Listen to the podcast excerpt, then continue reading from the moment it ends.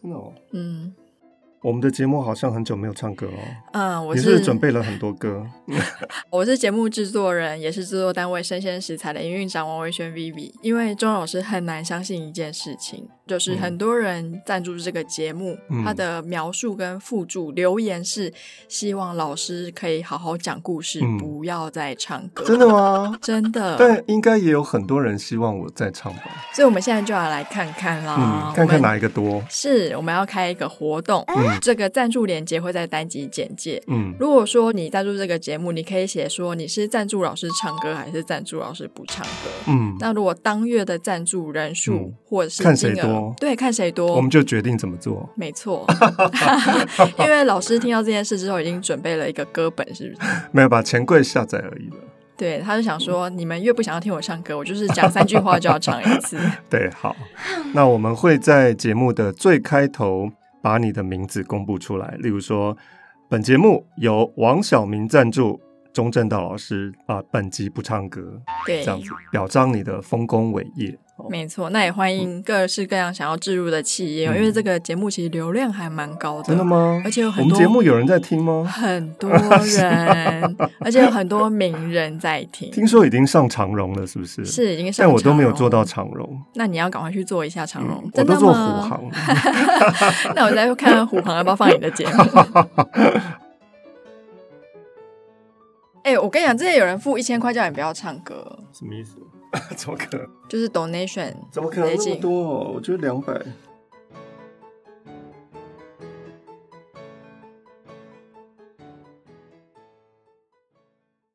本节目由生鲜食材科技出品。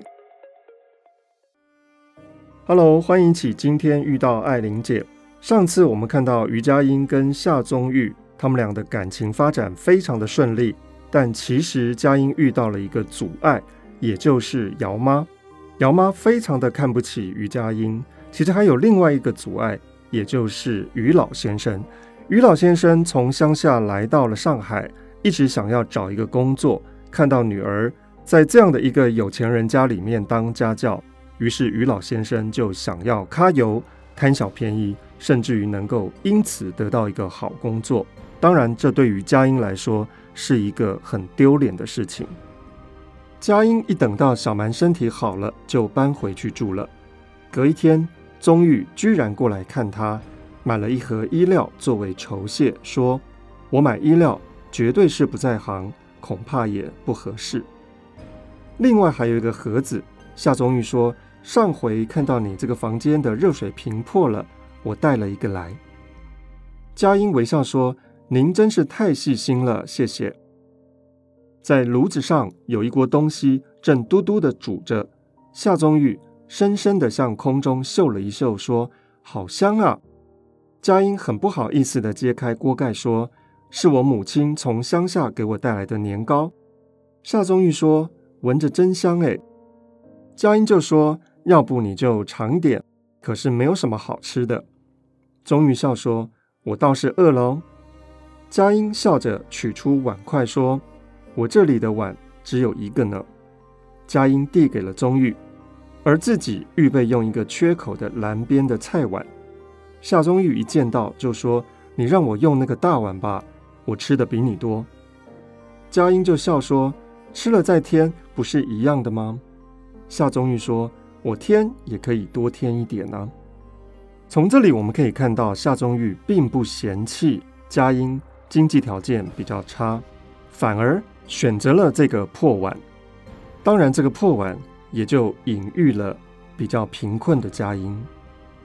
佳音正在用条根替他咬着，楼梯上有人叫说：“于小姐，有一封信是你的。”于佳音拿了信，一面拆着说：“大概是我上次去应征回来的信。”夏宗玉笑着说：“可惜来得太晚了。”于佳音读着信说：“这是一个厦门的学校。”他要一个教员，要担任国文、英文、算术、历史、地理、公民、自然、修身、歌唱、体操十几种的课，可不得了啊！还要管庶务呢。宗玉接过来一看，说：“公善素，酌给津贴六万元，这真的是笑话诶，怎么薪水这么少啊？这样的事情难道还有人去做吗？”两个人笑了半天，把年糕给吃了。夏宗玉想起来说：“你说这里有一本儿童故事书，小蛮可以看得懂的。”佳音说：“对了，让我找出来给你带了去。”夏宗玉说：“我们中国真是诶，不大有什么书可以给小孩子看的。”佳音就说：“哎，他在书架上面找来找去都找不到，忽然说：‘哦，垫在这个底下呢。原来这个地板有一条是塌下去的，所以我拿这本书垫着。’佳音蹲下去把那本书一抽，不料这个小藤书架往前一侧，一瓶香水滚了下来，洒了他一身，而这个瓶子也破了。宗玉就笑说：‘哎呀，怎么了？’他赶过来，掏出手帕，帮他把衣服上面擦了一擦。于佳音红着脸扶着书架子说：“真要命，我真粗心啊！”他换了一本书，把书架垫平了，连忙取过来扫帚，把玻璃屑扫到门背后去。夏宗玉凑上了手帕，闻了一闻，不由得笑说：“好香呢！我这个手帕再也不去洗它了，留着做个纪念。”于佳音也不作声，只管低着头把地给扫了，把地下的破瓶子和那本书拾了起来。夏宗玉接过书去，上面溅了一些水迹子。宗玉正要拿着那封信把水迹子给擦干，没想到佳音夺过信去说：“哎，这个我要留着。”夏宗玉呆了一呆，说：“怎么？你想到厦门那边去做这件事情吗？”佳音其实在这几分钟里，便有了一个新的决定。他只是笑了一笑，夏宗玉也沉默了起来。那瓶打破的香水，其实就隐喻着佳音。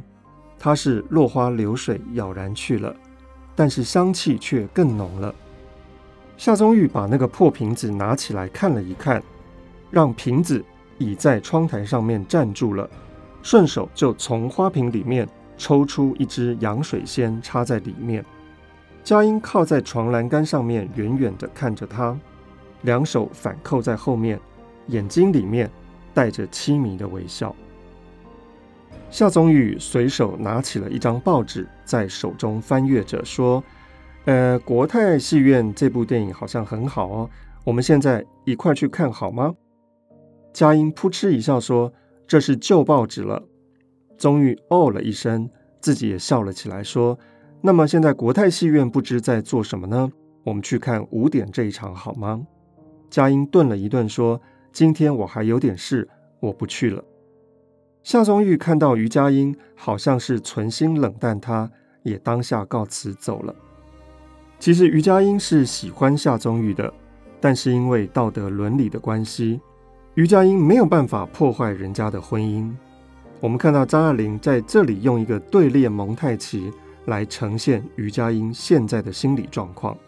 张爱玲说：“她撕去一块手帕，露出玻璃窗来，立在窗前，看到夏宗玉上车走了，而于佳音还一直站在那里，呼吸的气息喷到玻璃窗上面，成为障眼的沙，也有一块手帕大小。”于佳音用手在玻璃上面一阵抹，没想到却看到父亲从弄堂里面走进来。这个蒙太奇非常的漂亮，一去一来，一爱一恨，一个朦胧，一个清楚。张爱玲非常知道怎么样用电影感来放到她的小说里面。于老先生一进房，便亲亲热热的叫佳音啊！于佳音早就气死了，哭了起来，说。爸爸，你真是把我害死了！你跑到人家家里面去胡说什么？父亲拍着于佳音安慰说：“哎呦，我是你爸爸耶，你有什么话全跟我说好了。我现在完全明白了，你怕我干什么呢？人家夏先生人多好啊！”佳音火了起来，反倒收了眼泪说：“你这是什么意思？”于老先生坐下来，把椅子拖到前面说。孩子，我跟你说，你下次叫他们底下人帮我买一包香烟去。佳音说：“人家的佣人，我怎么指使啊？”于老先生说：“那有什么要紧啊？佳音说：“住在人家家里面，总得处处将就一点。”于老先生说：“不是我说你，有这么好的地方，你怎么不搬去呢？你偏偏要住在这样的穷地方，多别扭啊！”于佳音诧异地说：“我搬我搬去哪里啊？”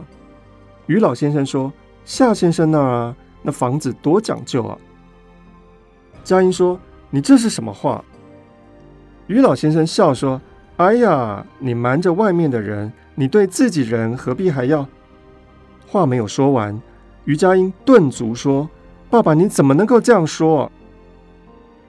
于老先生柔柔地说：“好，我不说。我们家小姐发脾气了。不论怎么样，你托这个夏先生帮我找一件事嘛，那总行。”正说到这里，房东太太把佳音叫了过去听电话。佳音拿起听筒说：“喂，哦，是夏先生吗？啊？”现在你在国泰戏院等我，可是我，喂喂，怎么没有声音了？佳音有点茫然，方才挂上电话，又愣了一会儿，回到房间里面来，急急的就拿起了大衣和钱包，跟他父亲说：“我现在要出去，有一点事情。你要想叫我托夏先生找事，那绝对是不行的。你这两天扰得我心里乱死了。”于老先生神色沮丧地说：“哦，那我在这儿再坐一下吧。”佳音走了，于老先生背着手徘徊着东张西望。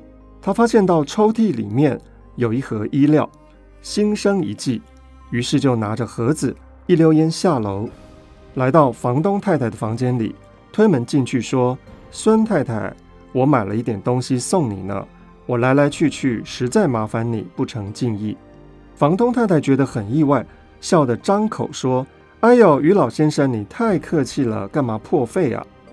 于老先生说：“哎，这个小意思，小意思。”于老先生把肩膀一端，模仿日本风，从牙缝里面吸了一口气，传媒笑说：“我有一点事想拜托你，不知道你肯不肯？”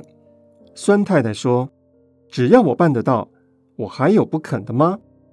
于老先生说：“因为啊，不瞒您，孙太太说，我女儿在这里住了些时候了。本来你什么都知道的，我知道你是一个好人，也不会说闲话的。不过你想，弄了这样的一个夏先生，常常跑来，外人都要说闲话了。女孩子都是傻的，这个男人是什么意思呢？我做父亲的，我不到上海来就算了，我既然来了，我总得问问他。”是什么意思吧？孙太太点头说：“那当然。”于老先生接着说：“我也不跟他闹了，就跟他说清楚。他要是真有这个心，那么趁我在这儿，就把事情办了。”于老先生的意思是说，希望他的女儿佳音变成夏宗玉的姨太太。孙太太点头说：“那也是正经事。”于老先生说。我想请你看见他来了，就通知我一声。他什么时候来，我女儿总不告诉我。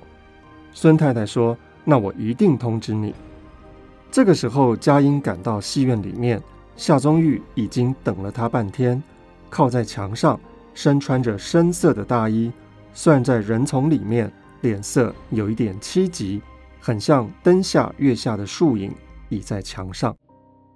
看见了佳音。微笑着迎上前来，佳音就说：“怎么你只说一个地点，同一时间就把电话挂断了呢？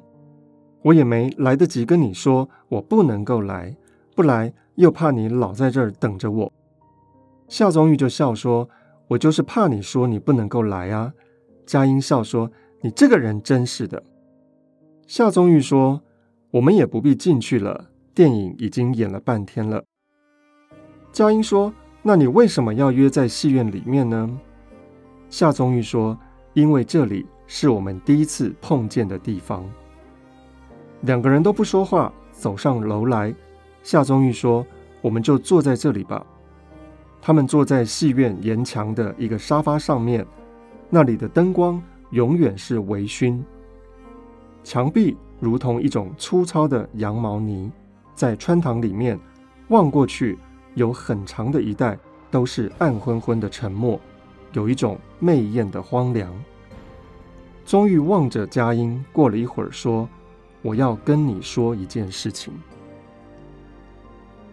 夏宗玉难道今天想要告白吗？宗玉跟佳音能够冲破社会的樊篱吗？按照于老先生的意思，于佳音愿意做夏宗玉的姨太太吗？请听下回分解。